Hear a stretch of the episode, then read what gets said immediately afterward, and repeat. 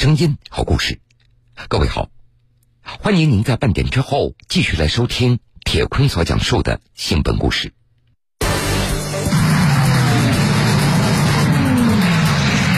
四十集电视剧全景式呈现一场荡气回肠的战争。这个戏的定位就是要全景式的、这个大格局的，从宏观的角度去讲述抗美援朝的整个过程。我们奉陪到底。四百多个场景，四千万人参与，塑造战争中的英雄群像。能不能？我觉得太能，因为他就是个不能。三万多个炸点，八万多发道具子弹，一千多支各类道具枪械，穿越战争才知和平来之不易。这种过程其实是非常痛苦的。我穿了两层袜子，一点也没有，就是脚根本就没有知觉，全部都是火焰。这十五秒之后，你会感觉到温度。那时候已经脑子里面什么什么什么感觉都没有。塑造最可爱的人，铁坤马上讲述。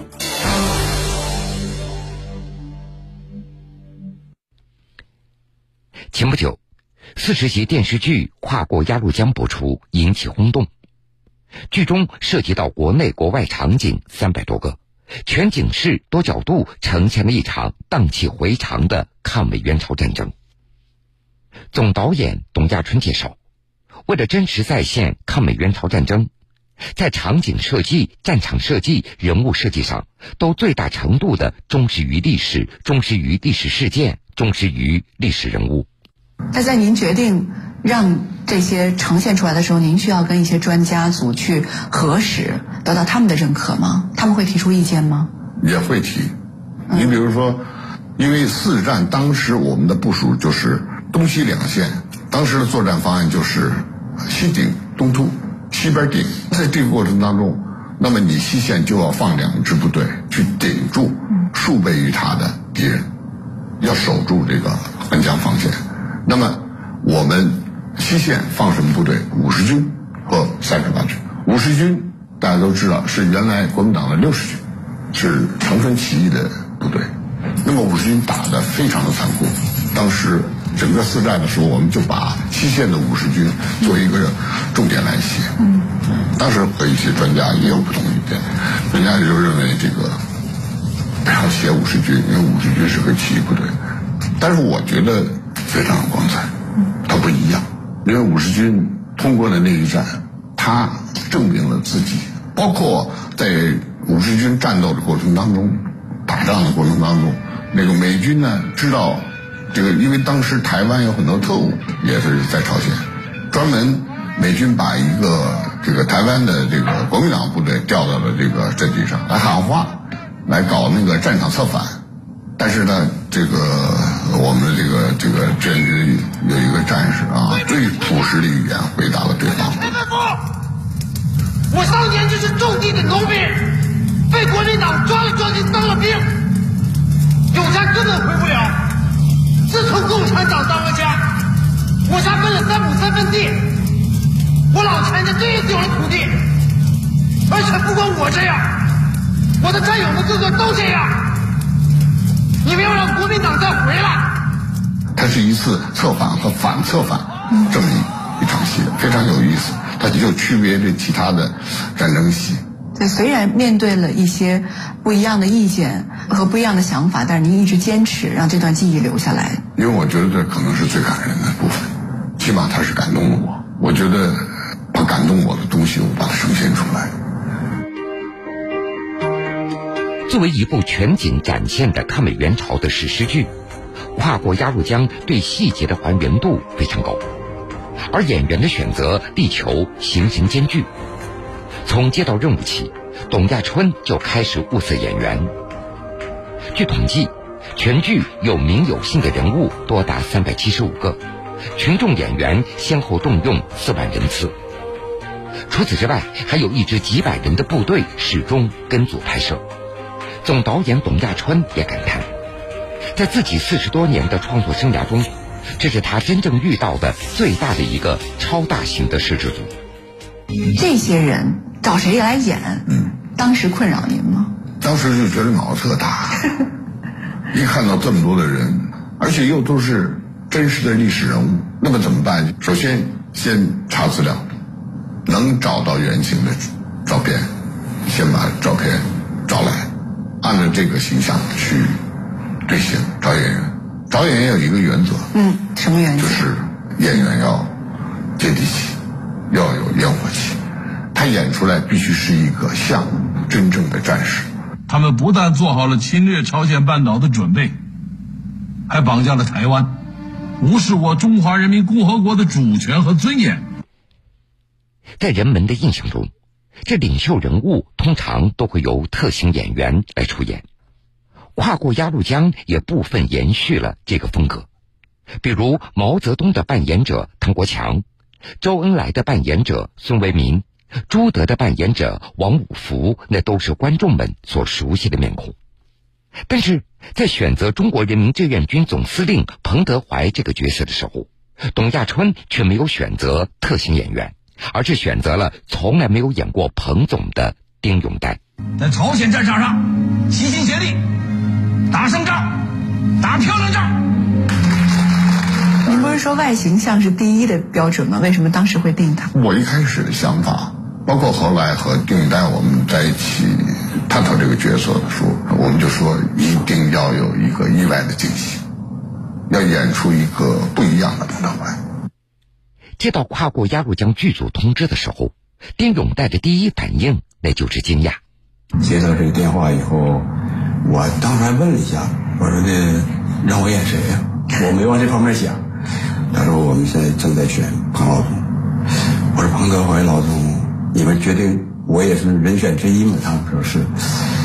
啊，我说那好吧。他说你发几个照片。其实我并不是太确信自己能被选上。首先在外形上，可能就会有公众对于您的一些挑剔，你是不是长得像？对。这您当时有困惑？这还当时没敢想。就是想先把它争取到吧，嗯我兴奋，还是很兴奋。你怎么争取到的？最后突然有一天通知我了，我还自己那个跟我那个旁边的同事说：“你看，我天天念还是有用的。”但是通知我这一刹那，就觉得一下又感觉压力挺大。就说这在我之前嘛，毕竟有很多优秀的演员都演过，演过这样的。再一个就是这确实自己在外形上不是很像。不是很像，有差距。同志们，那咱们就朝鲜见，朝鲜见。作为演员，丁永岱饰演过很多截然不同的角色，但是他从来没有演过彭德怀这样的部队高级别的将领。而且，彭德怀参加抗美援朝时五十二岁，而丁永岱接到演出任务的时候已经六十二岁了。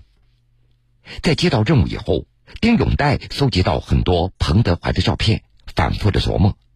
他发现与彭总相比，自己的嘴唇比较薄，于是他就拿着彭总的照片到医院来咨询。嘴太薄了，我嘴有点薄，彭老总嘴稍微就是这个，哎，会厚实一些，对，厚实一点。这样就是得我找医生去了，我把彭老总的照片，我说这，他说你这牙有点小，他说但是我要如果给你。加大一点，你这嘴马上就出来。现在是加大过的牙吗？对。会别扭吗？吃饭啊什么的？不别扭，还好。彭老总驼背的。我其实为了演这个，我就是从接到这个就是确定以后，我就每天体型基本上缩着脖子。每天日常生活当中啊，对，我脖子就没回去过。对，这这基本上天天就是这么就这么嗯走着吧。嗯。因为这个特点是太明显了。再一个，彭老总喜欢背着手啊，什么这些。再一个，我又给他设计了一些生活当中比较生活，为了叫他更生活化，哎，摸摸鼻子，嗯，或者什么。再一个，彭老总他他听人说话，他总是喜欢伸着脖子听，哎，他总是喜欢这种这种表情，就特别有亲和力。我觉得这很有意思。与形似相比，丁永岱他更看重的是神似。大量阅读是走进历史人物的一个必要途径。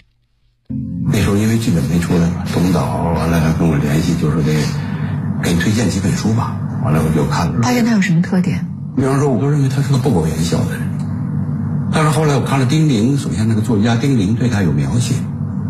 然后在延安的时候，彭老总穿着一个浑身都是油的棉袄，他跟老农可以勾肩搭背，老农抽着这个烟袋，俩人从远处看走来，就像就像一个哥俩一样，在那根本看不出他是一个将军。再一个，大家都坐在那里边写东西什么的，在门门槛上坐着，他总是出一个怪音儿，完了再出来，很风趣。丁武代也说，他也跟我说，他说我要演一个会笑的彭德怀。我好，哎呀，那咱们可说好了啊，不准回棋。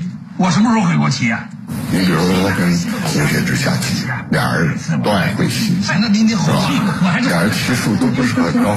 然后他找邓华下棋，邓华就躲着他，别跟他下。行了行了啊，你红的，我先走。行，你看到没？什么都别让着你，来吧。另外，跨过鸭绿江还需要大量的外籍演员，其中国外历史名人请的都是外籍的专业演员来出演。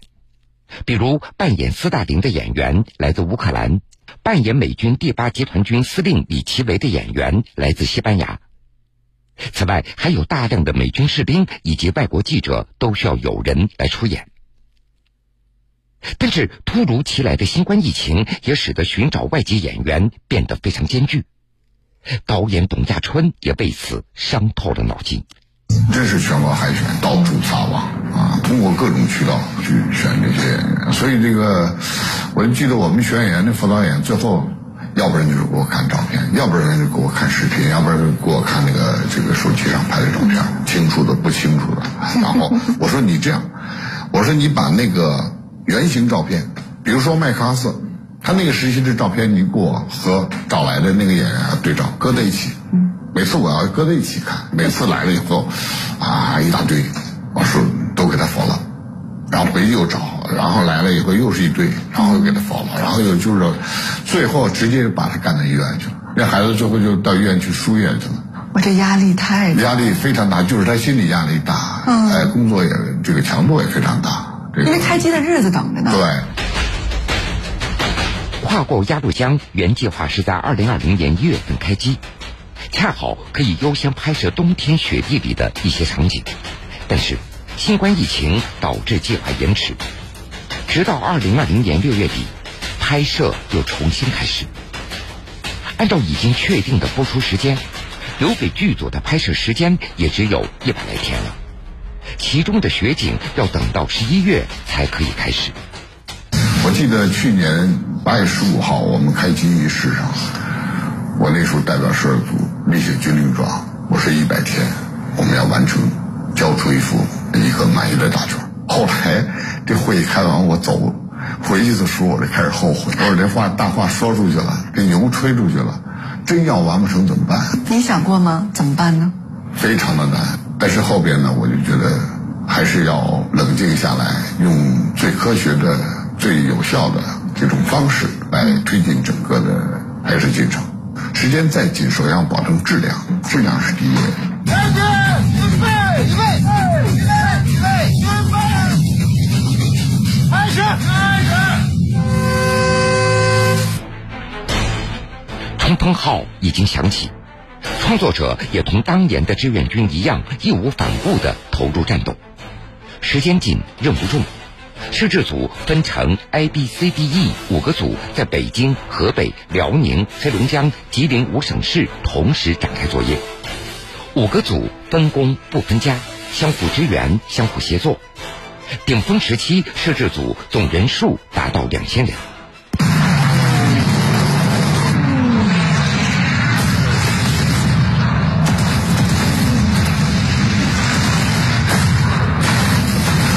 战争场景的呈现也决定着这部剧的视觉品质。为此，跨过鸭绿江整部剧有将近五万个爆炸点，消耗道具子弹八万多发。剧组还专门建造了四架道具飞机、九辆坦克装甲车、一千多支各类道具。在战争场景中，总导演董亚春要求要突出一个“炸”字。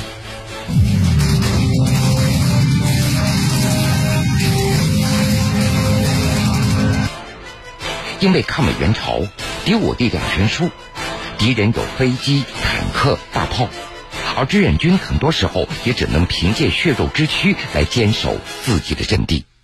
从开机到停机，你想，差不多一百天的时间，不到一百天的时间，天天几乎都是在炸，嗯，在打，而且很多比较大的战争场面，那个那个烟雾的量非常大，他一布要布好几个小时。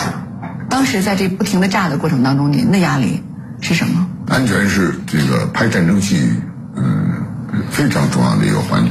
你比如说，演员要跑的这个路径上有炸点，有多少个炸点？演员会踩哪几个炸点？嗯，他必须得有一个专门有一个人去盯，他需要有一个很好的配合，然后子弹点，包括人身上的弹着点，嗯，啊，什么时候响都需要设计，所以他们每天就是烟里啊、火里啊、土里啊。跨过鸭绿江如同一幅历史长卷。除了领袖和将军，还有很多我们耳熟能详的革命烈士，比如黄继光、邱少云、杨根思等。杨根思是抗美援朝第一位特级战斗英雄，为了保住阵地，他携带炸药包和敌人同归于尽，牺牲时年仅二十八岁。导演董亚春选定了三十四岁的年轻演员黄凯翔来饰演杨根思。你希望呈现出一个什么样的杨根思？我想过，嗯，我想过，我也看过他的纪录片。我想展现他那种平凡、平凡的伟大。七十年前，解放军第九兵团的战士们为了快速调入朝鲜来作战，他们身穿单薄的棉衣，在长津湖零下三四十度的极寒的天气下，冰天雪地中潜伏十一天。以超人的忍耐力，等到敌人掉入伏击圈，最终打赢了长津湖之战。为了还原当时的场景，黄凯翔和一百多名现役的解放军战士需要衣着单薄，趴在雪地里一动不动。你趴在那儿的时候，你的生理的感受是什么？不能动了，就是不能动了，冻得不能动了。对，你一动。它的血就会进你的衣服，进到衣服里。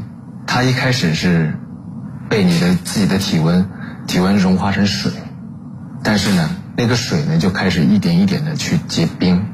这种过程其实是非常痛苦的。你们做了保暖措施吗？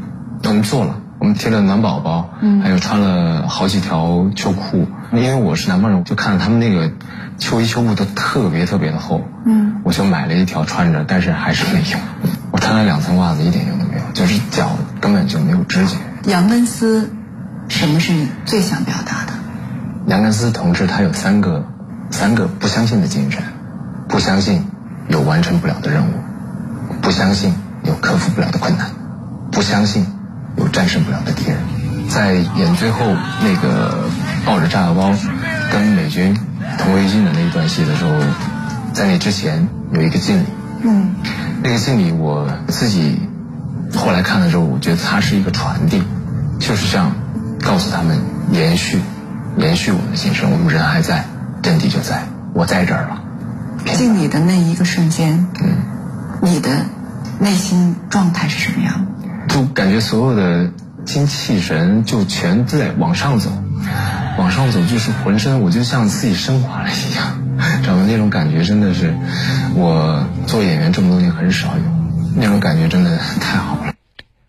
与黄凯翔所经历的彻骨寒冷不同，年轻演员侯俊光他要体验的是烈火烧身的感觉，因为他饰演的是邱少云。我身边有七八杆火枪，在我耳边出现这种声音，就这样的声音，就是全部都是火焰。能有多近？离你？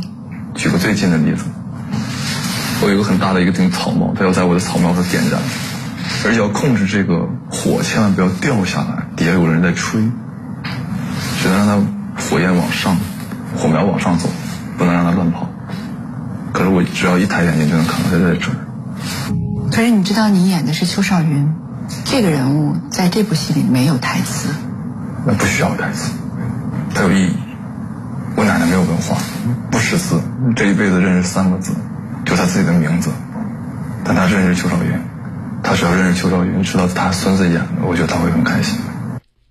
在拍摄烈火焚烧邱少云段落的时候，特技导演告诉侯俊光，他要在十五秒内来完成表演，因为十五秒这是一个安全的底线。多少防护措施？什么样的防护？第一件就是把我的里面的衬衣打湿。全部打湿，打湿完之后裹上保鲜薄膜，穿上一个他们叫防护的一种像背带裤的一样的衣服，穿好，棉袄里面打湿。当我趴下了之后呢，我后背上有一块木板，薄薄的木板，上面的干草，干草下面有泥，但是我只能烧你十五秒，这十五秒之后你会感觉到温度，所以你一定要在心里默数，我帮你喊一，剩下的你自己喊，自己表演，每到十五秒，你喊停的时候，我们就会来把火扑灭，第二条我们重新再点。我也在想问你，啊，你怎么在感受你在要被火烧着的人的同时还数着秒？想不到，真的想不到。有温度是什么感觉呢？它它慢慢就热了，它那个热，它它一片一片的热，它跟咱们平时比如说打火机烧着了烫到自己的是不完全不一样，反反复复嘛。嗯最长的时间呢，以十五秒一个单位，嗯，七八遍吧。引爆炸药包、奋不顾身扑向敌人的特级英雄杨根思，二十八岁；用血肉之躯堵枪眼的特级英雄黄继光，二十一岁；在烈火中潜伏的邱少云，二十六岁；牺牲在美国人汽油弹下的毛岸英，二十八岁；上甘岭战役中拉响最后一颗手榴弹冲入敌群的孙占元，二十七岁。饰演这些英雄角色的都是不知名的年轻演员。甚至还有跟组拍摄的现役军人。黄继光并不是一个职业演员，是吗？在我们的心目当中和脑海当中是印象非常深刻。是的那么谁来去演他？嗯，尽管黄继光的戏非常的少，就那么短短的牺牲前到牺牲的那一刻，我们原来也是想找过很多专业演员，那么最后就在我们的那个协调部队里边找了两个战士。就是当兵的选就是当兵的啊，就是现在服役的战士，都是二十几岁，和黄继光当年牺牲的年龄也相仿。嗯，两个都是非常优秀的士兵。然后最后两个人，最终我们定了一个。一开始他也有压力，他怕演不跑。我们组里边也给他做了很多的培训。后来他自己也讲了，等拍的时候呢，他看到了后面无数多的战士。冲上来的时候都被敌人的机枪扫得一片一片倒地了。他说这个时候他就义无反顾的，这个感觉是他在现场找的，就是现场他真的是身临其境，真的变成了黄继光，哎，真的变成了黄继光，所以他有这样一个过程，他可能才能养好，也能够理解，能够认识到黄继光这个人物的状态。七十年前。志愿军战士为了守护祖国安宁和人民幸福，雄赳赳气昂昂地跨过鸭绿江，在朝鲜战场上抛头颅、洒热血，用生命书写中国人民站起来之后屹立于世界东方的宣言书。七十年后，文艺工作者怀揣着对志愿军战士的崇敬之情和对抗美援朝历史的敬畏之心，克服各种无法想象的困难。用短短几个月拍摄制作出全景式展现抗美援朝战争的史诗大剧《跨过鸭绿江》，传递着铭记历史、致敬英雄、珍爱和平的价值取向和追求。几百年来，西方侵略者在东方的海岸上架起几门大炮，就可以霸占一个国家、征服一个民族的历史，一去不复返了。其实，中国人应该都不能忘掉这个历史。我们展现的比真正的战场差的太多，嗯，但是就这也足以让你感动，你就一下脑子就能想象。所以这回总台，我觉得能拍一个这样的东西，确实是，我觉得对我们呐，对现在全国的这观众啊，真的都是太有意义了。因为你看，我每天这部戏播出的时候，我看到网上更多的都是年轻人，嗯，他的评论。他的那也激慷慨激昂的，通过这个就是一下看到我们的新的年轻人，也觉得这国家特别有希望，特别有希望。就通过拍这部戏，你感觉到很多很美好的东西，很美好的东西。在朝鲜的每一天，我都被一些东西感动着，我的思想感情的潮水在放纵奔流着。我想把一切事情都告诉给我祖国的朋友们。但我最急于告诉你们的，是我思想感情的一段重要经历。这就是我越来越深刻的感觉到，谁是我们最可爱的人。女孩子，她读这个“谁是最可爱的人”，其实我就想引申出很多，在这场战争中，无论是牺牲的还是活着的，各个层面的英雄，有名的、无名的。嗯，您是希望把这种人民的群像的感觉呈现出来？其实我觉得战争的目的还是为了和平，就是为了谋求和平。那么在最后一集的时候，我还专门写了一段。在三八线上定桩，你想，一个双目失明的战士，他出来以后，他也要为这个赢得了和平的这个木桩子钉上几锤，他是什么心态？是吧？经历了战争之后，他们渴望的就是和平，所以那个木桩子，我还特意加进去了，就是像杨根思，像邱少云。